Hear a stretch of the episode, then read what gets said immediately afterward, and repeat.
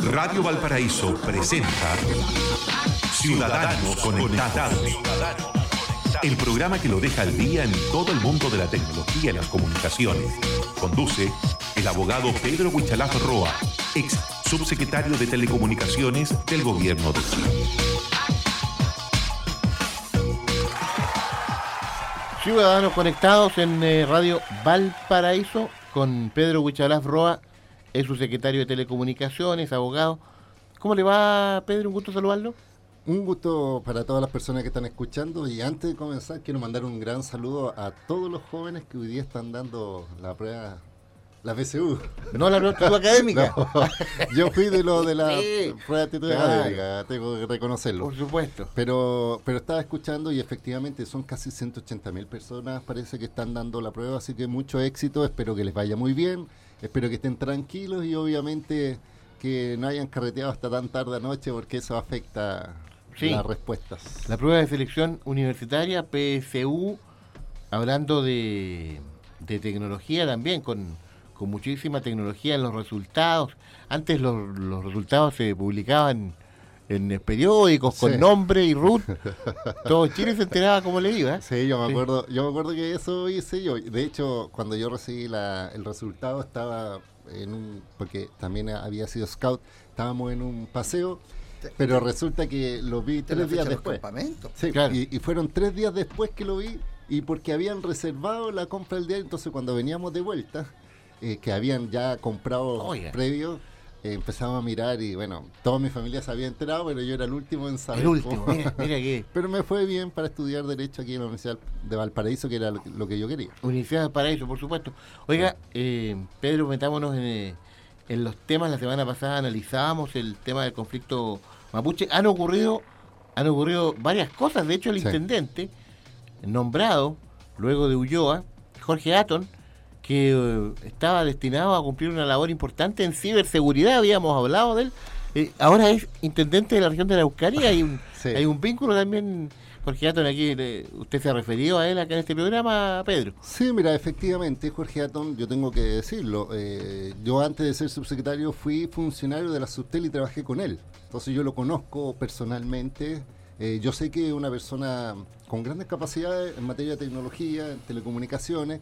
De hecho, fue director de TVN cuando fue esta crisis enorme de TVN. De hecho, renunció al directorio antes del cambio de gobierno. Y bueno, resulta que fue designado encargado presidencial en temas de ciberseguridad y estaba haciendo estas cosas. O sea, hay, hay que reconocerle que estaba presente. Era bastante notorio su rol ahí. Y además se presentaron algunos proyectos de ley, etcétera. Estamos hablando de cuatro o cinco meses. Entonces, una gran inquietud que hubo por parte de la ciudadanía en general eh, frente al conflicto mapuche si él estaba a la altura de esa región y de esa responsabilidad.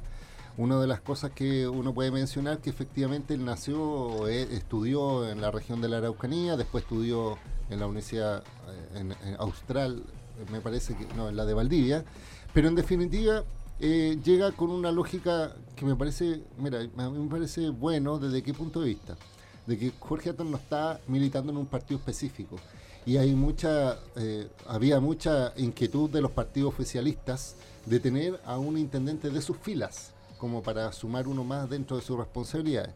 Entonces nombrar a un tercero, por decirlo así, no militante, me parece que descomprime al interior de los partidos políticos que apoyan al gobierno. Ahora, eh, como bien dicen eh, distintas organizaciones, incluso las mapuches, eh, hay, hay que este, tener ciertas condiciones para retomar el diálogo y una de las condiciones es sacar la militarización de la zona, en este caso del Comando Jungla, a pesar de que el gobierno lo ha negado, pero hay informes de transparencia de carabineros que ratifican que existe ese comando. También eh, han pedido las distintas organizaciones que en definitiva haya una rápida respuesta respecto al, homicidio, en este caso que es la tesis que se está barajando de Camilo Catrillanca.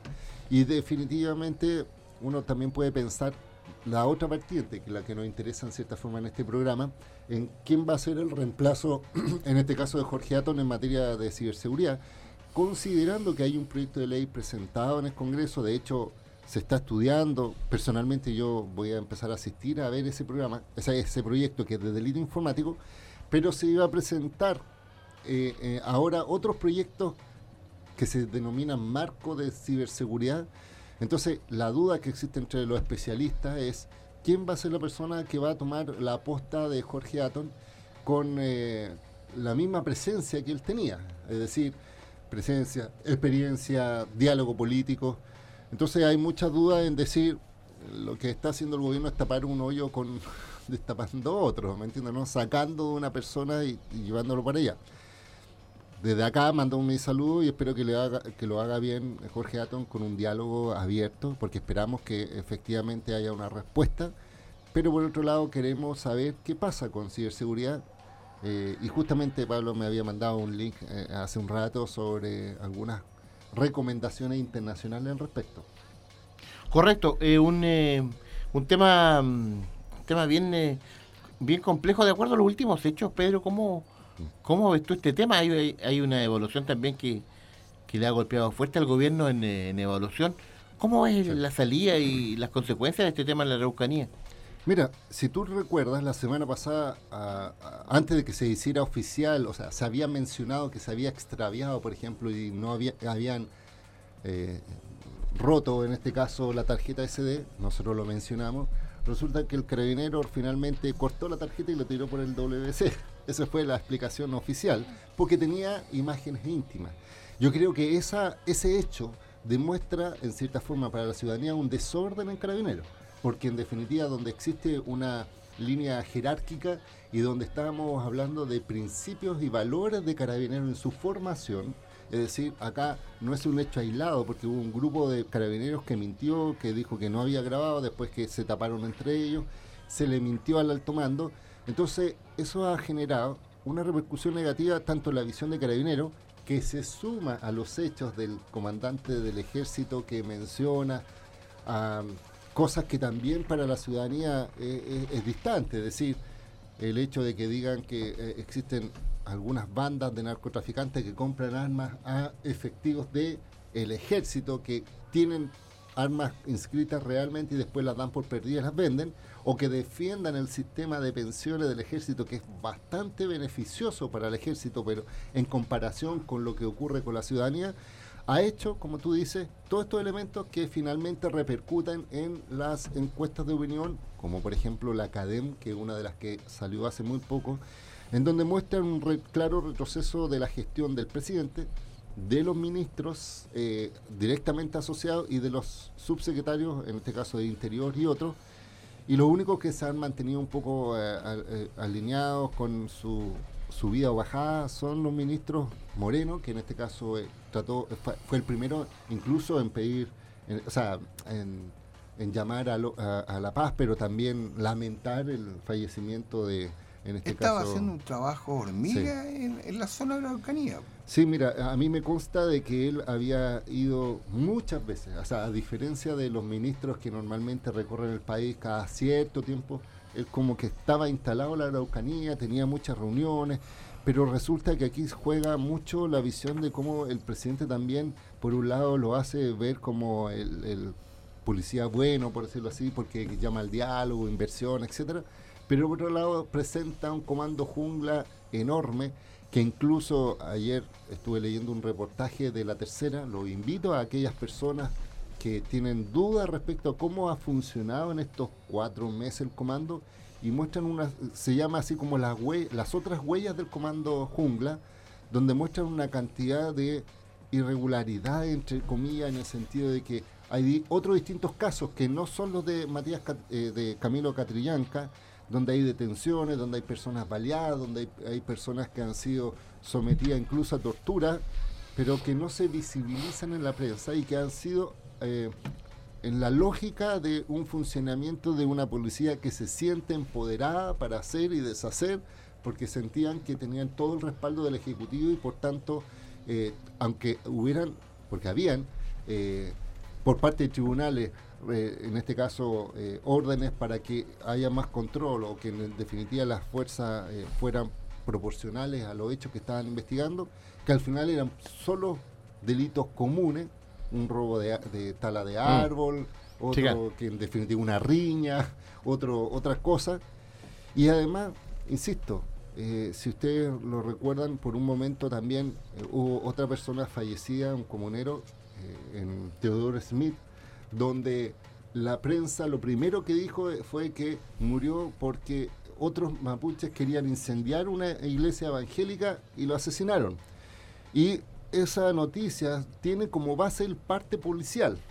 Pero resulta que ahora se demostró, y esto fue dos días después de la, o sea, este fin de semana, se acreditó que en definitiva había sido una riña normal entre personas y había fallecido una persona y que no tenía nada que ver el tema mapuche, no tenía nada que ver el tema de la iglesia.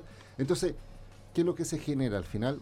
La sensación de la gente, que primero hay una eh, teoría conspirativa, hay montaje, entonces todo esto que antes era eh, un poco utópico y uno decía, bueno, si carabineros, es aquella institución incorruptible y que en definitiva tiene valor y principio, yo puedo decir que creo que hay una gran mayoría de carabineros que lo tienen, pero lamentablemente aquellos que están directamente relacionados con hechos muy fuertes como la violencia en la Araucanía, o que en definitiva son los que administran recursos públicos, sobre todo a los generales, porque no estamos hablando de carabineros de a pie, eh, impacta en las encuestas y también impacta en, el desarrollo del gobierno, porque al final el gobierno tiene que eh, centrarse en ese tipo de investigación y no en lo que debería ser, que es estar mejorando la economía o la seguridad, que fueron los pilares que ellos propiciaron. Estamos en eh, Ciudadanos Conectados en Radio Valparaíso. Está un amigo aquí que está escuchando que quiere hablar con, eh, con Pedro. hola Julio, ¿cómo le va?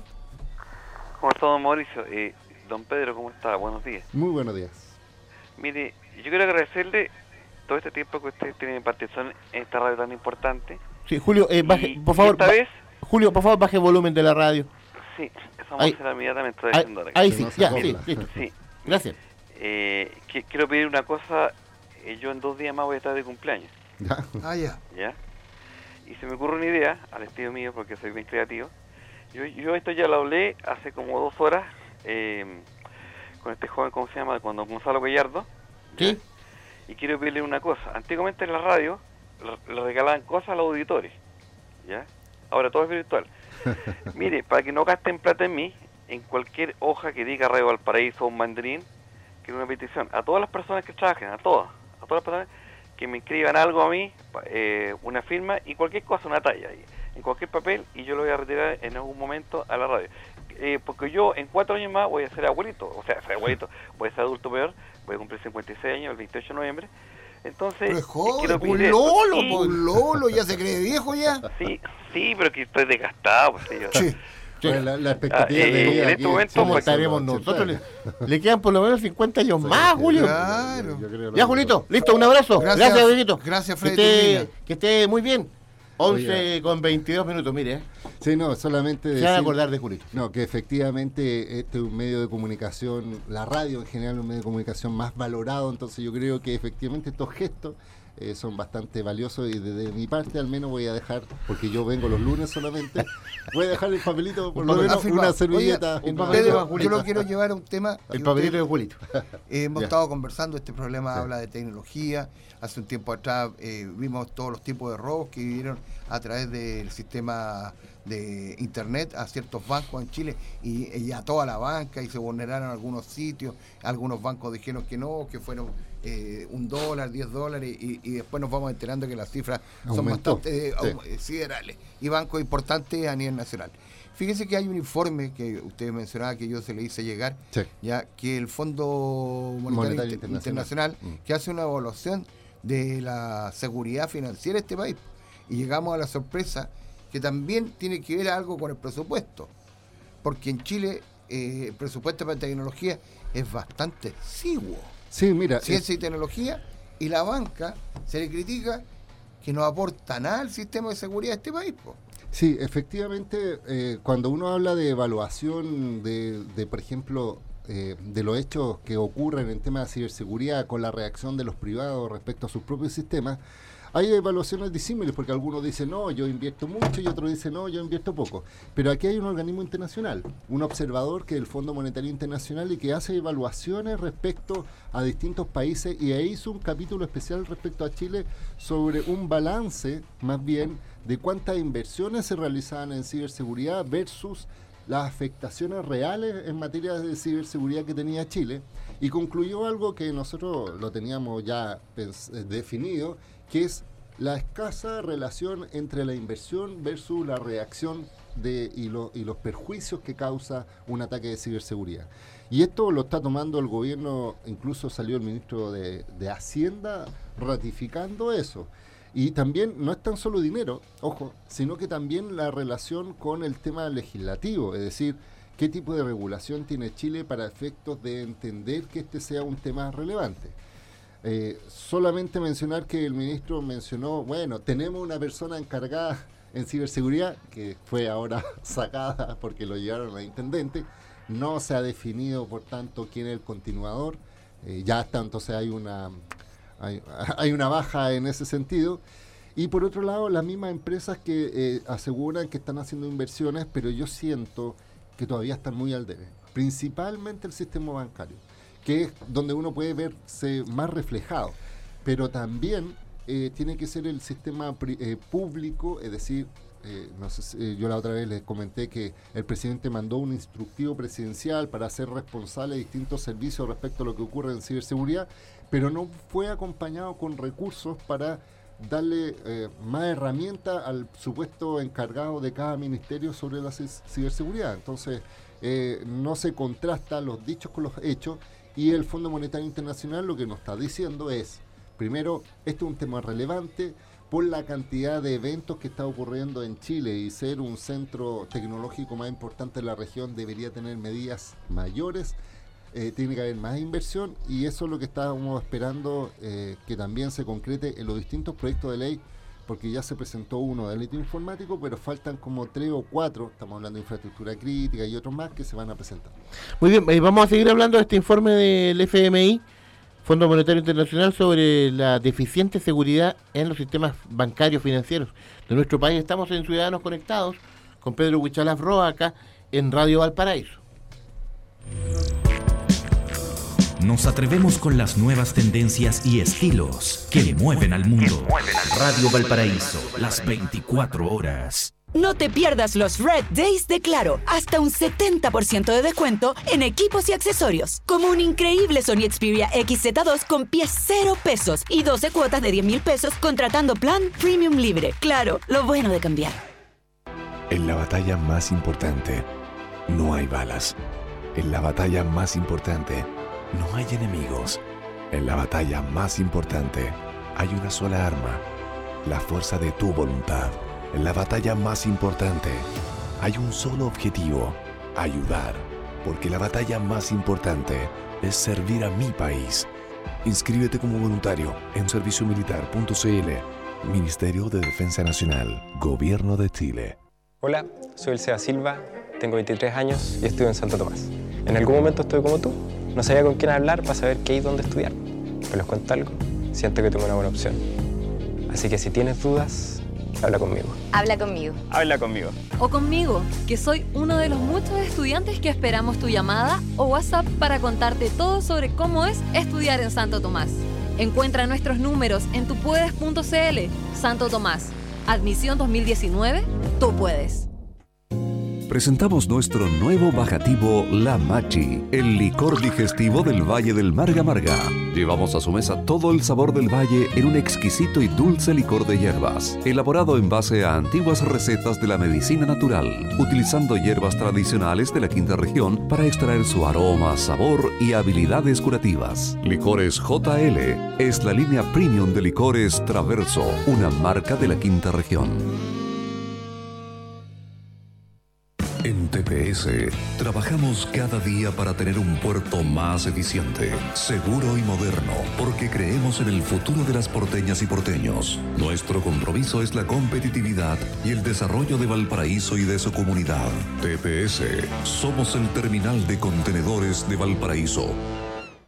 Codelco Ventanas dio inicio al proceso de postulación para el Fondo Concursable 2018, destinado a apoyar a organizaciones sociales y comunitarias de Puchuncaví y Quintero. Quienes quieran participar de este nuevo proceso deberán retirar las bases en las oficinas de Codelco Ventanas a partir del lunes 12 de noviembre. Este año se premiará a las mejores iniciativas de cada una de las comunas y los montos asignados para cada proyecto será de 3.500.000 pesos como máximo por adjudicación. La recepción de los proyectos será hasta el jueves 29 de noviembre. Postula junto a tu organización, porque Codelco Ventanas es una empresa del Estado en donde juntos y de manera transparente vamos construyendo un mejor futuro.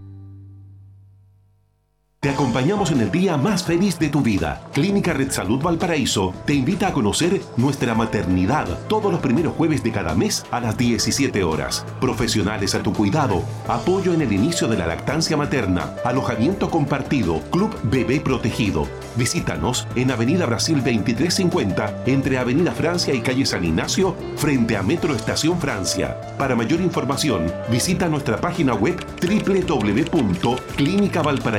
www.clinicavalparaíso.cl Clínica Red Salud Valparaíso. Mejor salud para Chile. Autorepuestos MB. Muy bueno, muy barato. Afinamiento y mantención para su vehículo. Pastillas de freno, baterías, ampolletas, lubricantes, aditivos, filtros y accesorios. Autorepuestos MB. Blanco 1265, local 2 y 3, teléfono 32 292 1061 Quilpué. Comunícate con nuestra central telefónica 44 202 0081. La conexión directa con Radio Valparaíso, concursos, mensajes de voz, interacción y el enlace con nuestros programas a cada instante. Hola, me llamo Vanessa y quiero pedir un tema de Motley Crue, Go With The Flow, de Queen of Stone Age. Hola, soy Daniela y quiero pedir el tema de Placebo Special Case. Quiero pedir el tema Luces Novélica de Lucidel y que estén bien. Chao. 44 202 0081. La central telefónica de Radio Valparaíso. Son las 11 de la mañana con 30 minutos. El poder de los que saben escuchar. La banda sonora para tu imaginación. Radio Valparaíso está presentando Ciudadanos Conectados. Conduce el abogado Pedro Huichalaf Roa, ex subsecretario de Telecomunicaciones del Gobierno de Chile.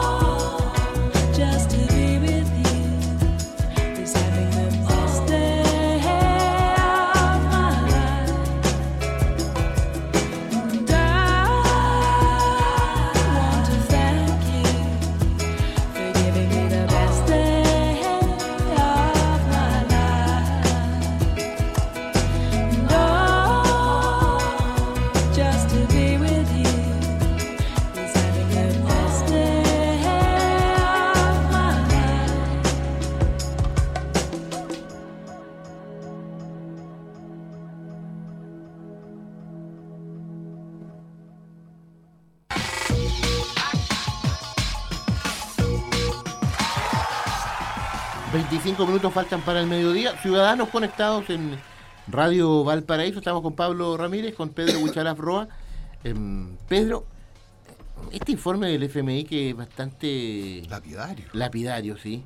Respecto de la ciberseguridad, ¿tú crees que pueda generar algún cambio? Porque aquí nos vamos nos vamos en salto y demás nomás con, Sí. con este tema, no, no hay avance muy concreto. Mira, eh, ¿Qué es yo lo que pasó también con el aporte de- del presupuesto a lo que es ciencia y tecnología? Sí, mira, efectivamente yo creo que aquí hay dos cosas eh, de responsabilidades. Primero, la, del gobierno establecer las reglas del juego eh, necesarios para efectivamente eh, que haya seguridad, es decir, que haya un buen, una buen regulador, en este caso de la, de la, del SBIF, que es de la Superintendencia de Bancos de Financieros.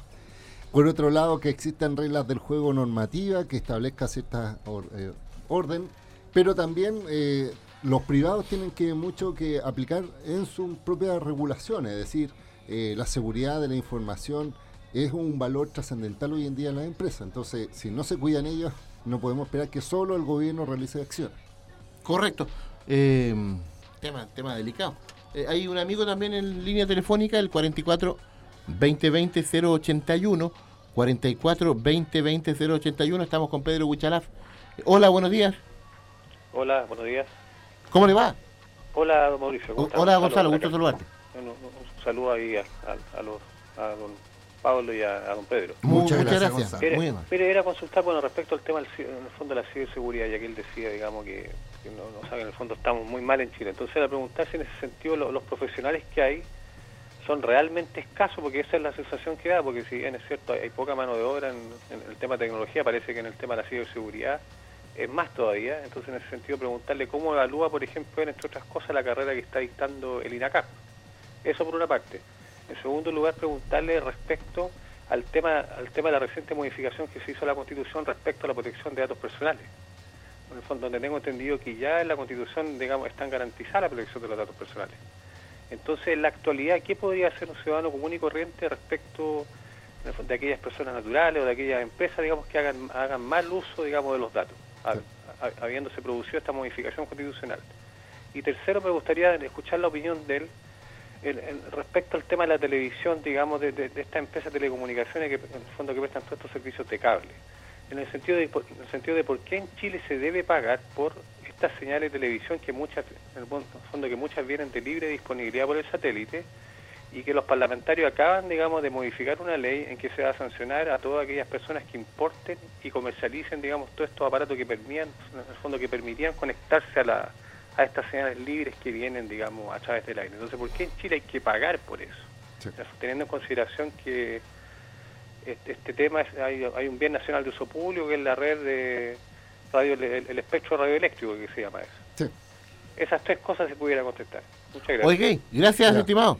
Eh, Pedro. eh, ciudadanos conectados, Claro, sí. Siguiendo con el tema, yo quiero responderle, eh, nosotros eh, fuimos partícipes como Twitter Café, invitados a esto de INACAP, que se creaba la carrera de cibertecnología, de, de Seguridad. ciber- seguridad, era porque ellos vieron que había un espacio para enseñar esta, esta nueva carrera Sí. o nueva herramienta para que los estudiantes puedan estudiar, porque en Chile no existía. Y eso quiero responder porque nosotros fuimos partícipes de los inicios de esa carrera acá, sobre todo en INACAP Valparaíso. Sí, mira, primero agradecer las consultas, se nota que está muy informado porque son Sí. temas muy técnicos, Sí, muy Gonzalo siempre es un tipo muy estudioso, sí. Pero en definitiva que tiene alto impacto. En primer lugar, mencionar que hoy día efectivamente la ausencia de capital humano es un elemento fundamental para el tema de ciberseguridad y para el tema de redes. Y hay que pensar que, imagínense, la formación de un estudiante en redes y en sistemas de tecnología se demora alrededor de tres o cuatro años, porque tienen que ser, por ejemplo, si es profesional, si es técnico, un poco menos. Entonces, y hay que pensar que estas carreras que están recién siendo inauguradas, por ejemplo, INACAP, o la Universidad Mayor, donde yo hice clases para un magíster, donde estas van a ser la primera camada, por decirlo así, de profesionales que se especializan con un magíster en seguridad de la información, nos demuestra que efectivamente las universidades no han tenido el ritmo de vi- visualización de las nuevas carreras de futuro que se requieren. Entonces yo eh, valoro y, de verdad que le doy fe de que las, eh, las competencias que están trayen- tratando de implantarlo INACAP, DUOC y otros institutos profesionales que son de más rápida adaptación, eh, son los que hoy día se requieren. Por eso cuando yo comencé hoy día el programa, le mando saludos a los que están dando la PSU y les invito a que vean los jóvenes carreras de telecomunicaciones, tecnologías, porque justamente estos informes del FMI que nos está diciendo que estamos eh, al debe en ciberseguridad, eh, inversiones que se van a realizar y la necesidad de capital humano va a ser determinante para el futuro. Entonces, efectivamente, si hay más personas, eh, hay un campo de acción e invito también a las mujeres, porque este es un tema de género, que generalmente son muy pocas las que estudian este tipo de carrera, que se inserten porque el ámbito de, de empleabilidad es alto y además los ingresos de este tipo de carrera también son más altos que el promedio. Hay una chiquilla campo acá en la zona que Sí, en entonces tema de- eh, efectivamente está. En segundo lugar, él mencionaba el tema de, eh, mm, a ver, el de lo- tercero... de, ah, lo- de la, ¿cómo se llama? la televisión por cable. Sí, esa es la tercera, pero la del medio fue... Es el tema de INACAP. De la no, de los datos, de, los datos. Ya, de los datos, porque efectivamente salió una modificación legal en que consagra constitucionalmente tu garantía de los datos a- o a la protección a los datos. Sin embargo, quiero ser súper claro, es una declaración eh, bastante amplia porque no establece una bajada, es decir, simplemente dice, los datos en Chile están garantizados constitucionalmente, pero no hace la bajada de decir de qué forma se garantizan constitucionalmente. Y es por eso que hoy día en el Congreso hay una discusión de un proyecto de ley que modifica la ley de datos personales que supuestamente va a mejorar aún más los estándares de seguridad. Porque hoy día, con la ley que existe de protección de datos personales, eh, prácticamente estamos desprotegidos en cuanto a la protección de datos.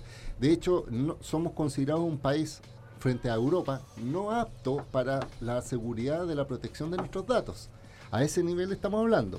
Y de hecho la Unión Europea sacó un reglamento que se llama la- el Reglamento General de, de Protección de Datos Personales, que tiene un estándar que eh, hace que Chile o se sume a ese estándar o va a quedar nuevamente desfasado con todas las inversiones en, tecnología, en telecomunicaciones y en cualquier cosa que haya traslado internacional de datos, nos vamos a decir que Chile no es apto.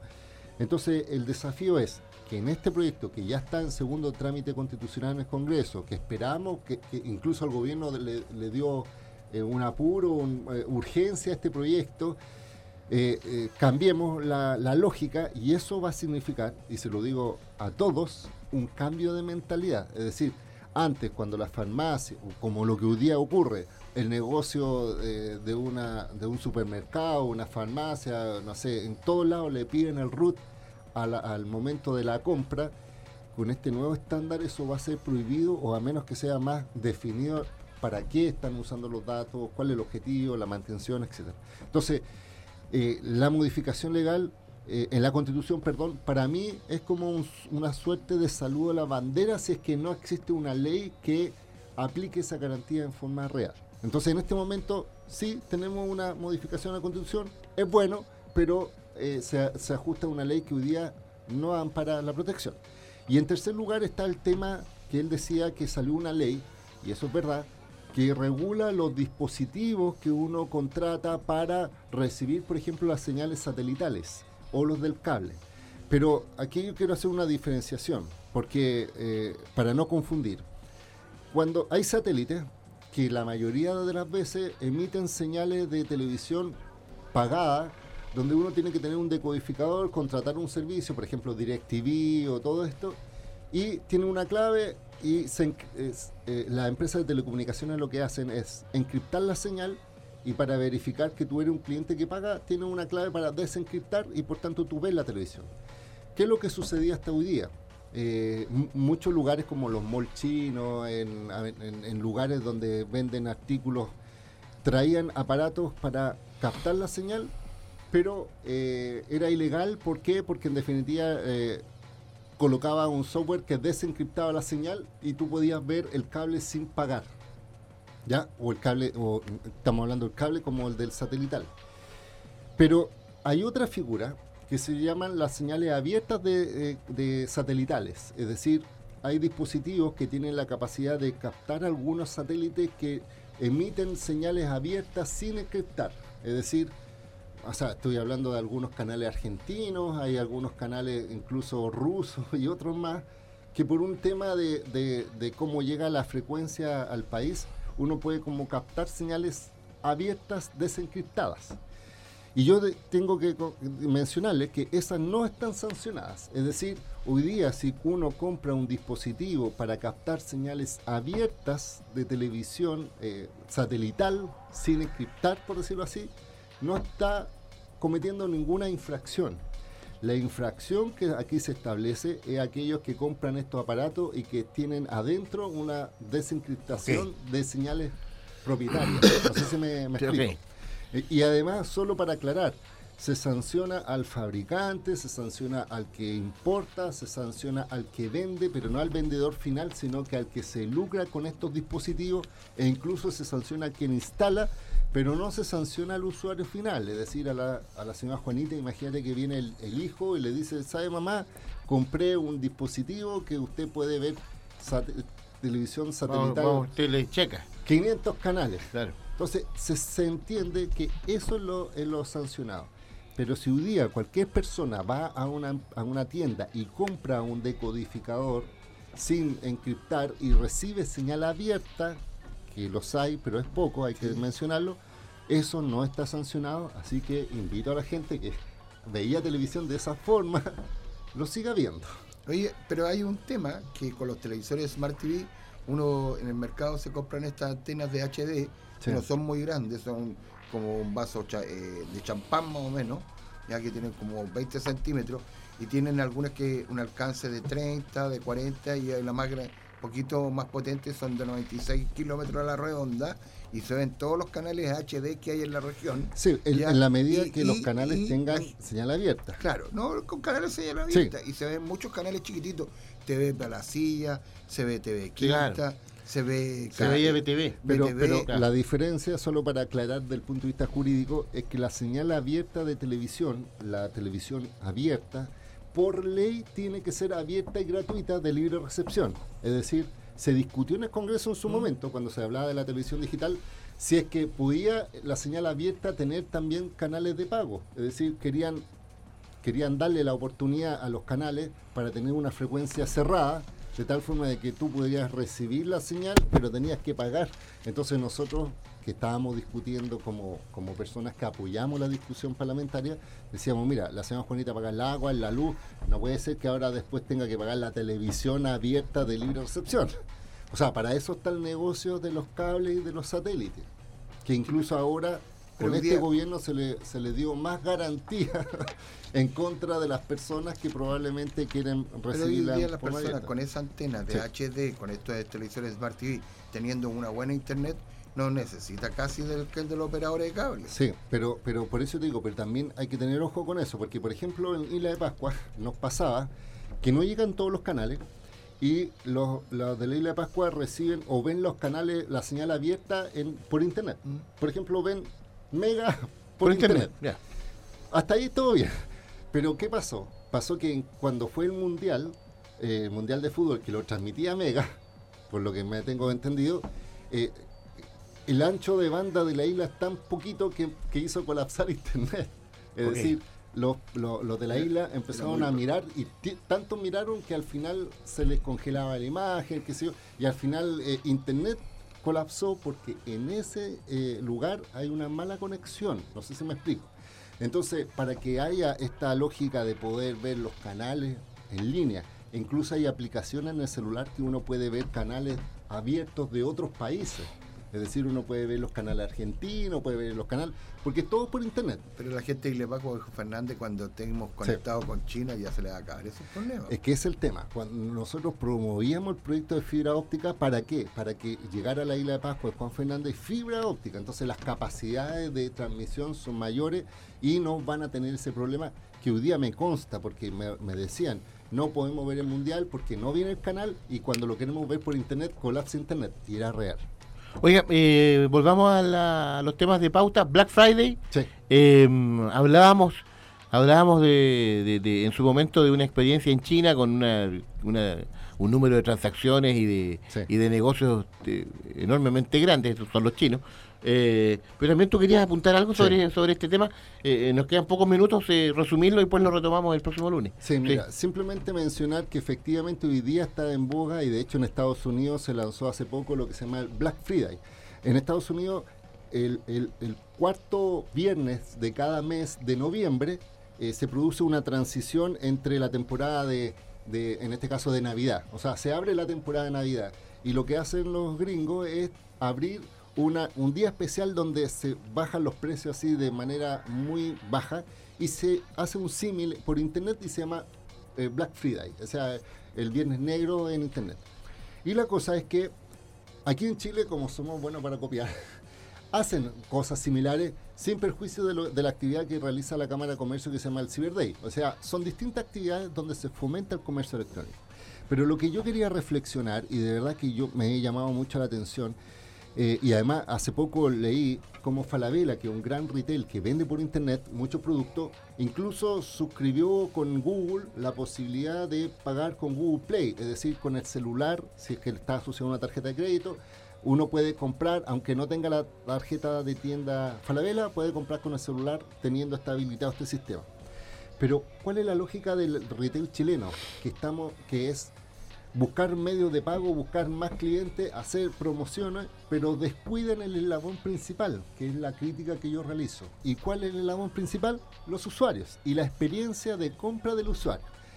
¿Qué quiero decir con esto? Cuando uno ve experiencias internacionales, por ejemplo, eh, el Cyber Day, el Cyber Monday, estoy hablando internacionalmente, o el este 11-11, que es el día de los sorteros de, de AliExpress, lo que más eh, privilegian es al usuario, es decir, la logística de traslado de, compra, es decir, cuando uno compra, lo tratan de hacer lo más rápido posible, le informan periódicamente el traqueo, dónde está su compra, le mandan constantemente información al cliente diciéndole espero que esté satisfactorio y después que el cliente recibe el producto, lo incentivan a que comente qué le pareció el producto, le dan beneficios, le dan cuota, eh, créditos para comprar más adelante. O sea, hay un, hay un interés en demostrar que el cliente sea un cliente feliz y que lo demuestre. Sucede que se ha visto que en el comercio electrónico hoy día 8 de cada 10 personas prefieren comprar un producto viendo previamente las recomendaciones sobre ese producto. Porque tenemos tanta diversi- diversificación de productos que uno empieza a mirar por internet. Eso se ha instalado como una cultura Sí, ya. claro. sí, pues, Pero- imagínese la cantidad de lectura y visita que tiene reclamos.cl. Sí, ¿no? claro. Pero ¿qué pasa? Los retail chilenos no tienen esa lógica. Es decir, hoy día los sistemas de transporte y logística de, los, de las empresas eh, dejan mucho que desear, y te lo digo por experiencia propia. Yo, por ejemplo, compré un producto que me daban dos opciones, o ir a retirarlo a la tienda o pagar un extra por recibirlo en la casa. Y resulta que ese extra eh, lo pagué porque dije, bueno, es más rápido recibirlo que ir a la tienda, que se iba a demorar una semana. Y resulta que al final el producto me llegó tres semanas después. O sea, me hubiera ahorrado, hubiera ido a la tienda. Y eso significa que yo, im- imagínate, yo traté de llamar por teléfono y hay solo una contestadora, vi la página principal y, hay un... ¿Y se percató de algo del Sí. despacho, no? Que usted queda amarrado todo el día, que le avisen que van a ir a Sí, dejar. pues, porque dicen, lo van, a, lo van a dejar entre las 9 y las 18 horas. O sea, en el fondo tiene que, Tiene estar, que haber alguien ahí. estar Claro. pendiente. Entonces, ¿qué es lo que quiero mencionar? Y voy a escribir un artículo al respecto. Primero que los retail chilenos hoy día se están enfocando solo en cómo tener más clientes y no en la satisfacción del cliente. Y eso lo está haciendo perder clientes porque en definitiva la gente prefiere esperar un poco más y comprar a China o a Estados Porque Unidos. más encima en China te dicen cuánto te va a llegar. Sí. Y te mandan un código para el seguimiento del producto. No, y además te dan opciones, porque te dicen, mira, te vamos a pagar nosotros el envío y se demoran entre 30 a 60 días. Si tú quieres que sea más rápido, pone unos dólares más. Pero estamos hablando de 2, 3 dólares. En cambio, aquí comprar un producto te dicen pague, no sé, 10 mil, 15 Son 10 mil. dólares. Mucho más eh, en, en- en flete. Entonces, y va a venir Amazon a Chile. De hecho, yo sé que Amazon suscribió con LAN Chile y con otros medios de transporte acuerdos de, trans- de, tran- de traslado más rápido. Incluso AliExpress firmó con Correo de Chile para que sus productos lleguen más rápido al cliente final. Entonces, ¿sabes lo que va a pasar? Que Falabella, Ripley, Almacenes Perí, que hoy día eh, son los que dominan el retail nacional eh, y que te- mantengan esta mala lógica de, primero, de no tener buen transporte, de no facilitar que los clientes comenten. Si uno se mete a la página hoy día de Ripley o de Falabella, no hay comentarios muchos sobre cada producto, a lo más hay uno o dos, cuando, los, cuando una empresa tradicional debería tener 20, 30, 40 comentarios de clientes que sean sinceros, no bots inventados. Y eh, lo que va a suceder es que estas empresas van a haber disminuido, va a haber poca confianza y la gente va a comprar por esta desmaterialización de las fronteras, va a comprar afuera porque le parece mucho más prudente, más rápido y más certero y más confiable. Y esa experiencia es la que está marcando la diferencia y, como le digo, tienen el poder y lo van a perder. Por unos dólares más, Clint Eastwood. Sí. Oiga, Pedro, gracias por acompañarnos en Ciudadanos Conectados. ¿eh? Que esté muy bien, reitere los puntos de contacto, Pedro. Sí, en Twitter, arroba Wichalaf, Facebook, Pedro Wichalaf y en internet www.wichalaf.cl.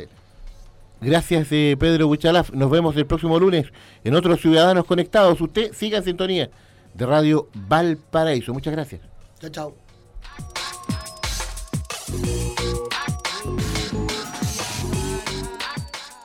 Radio Valparaíso presentó Ciudadanos Conectados, el programa que lo deja al día en todo el mundo de la tecnología y las comunicaciones.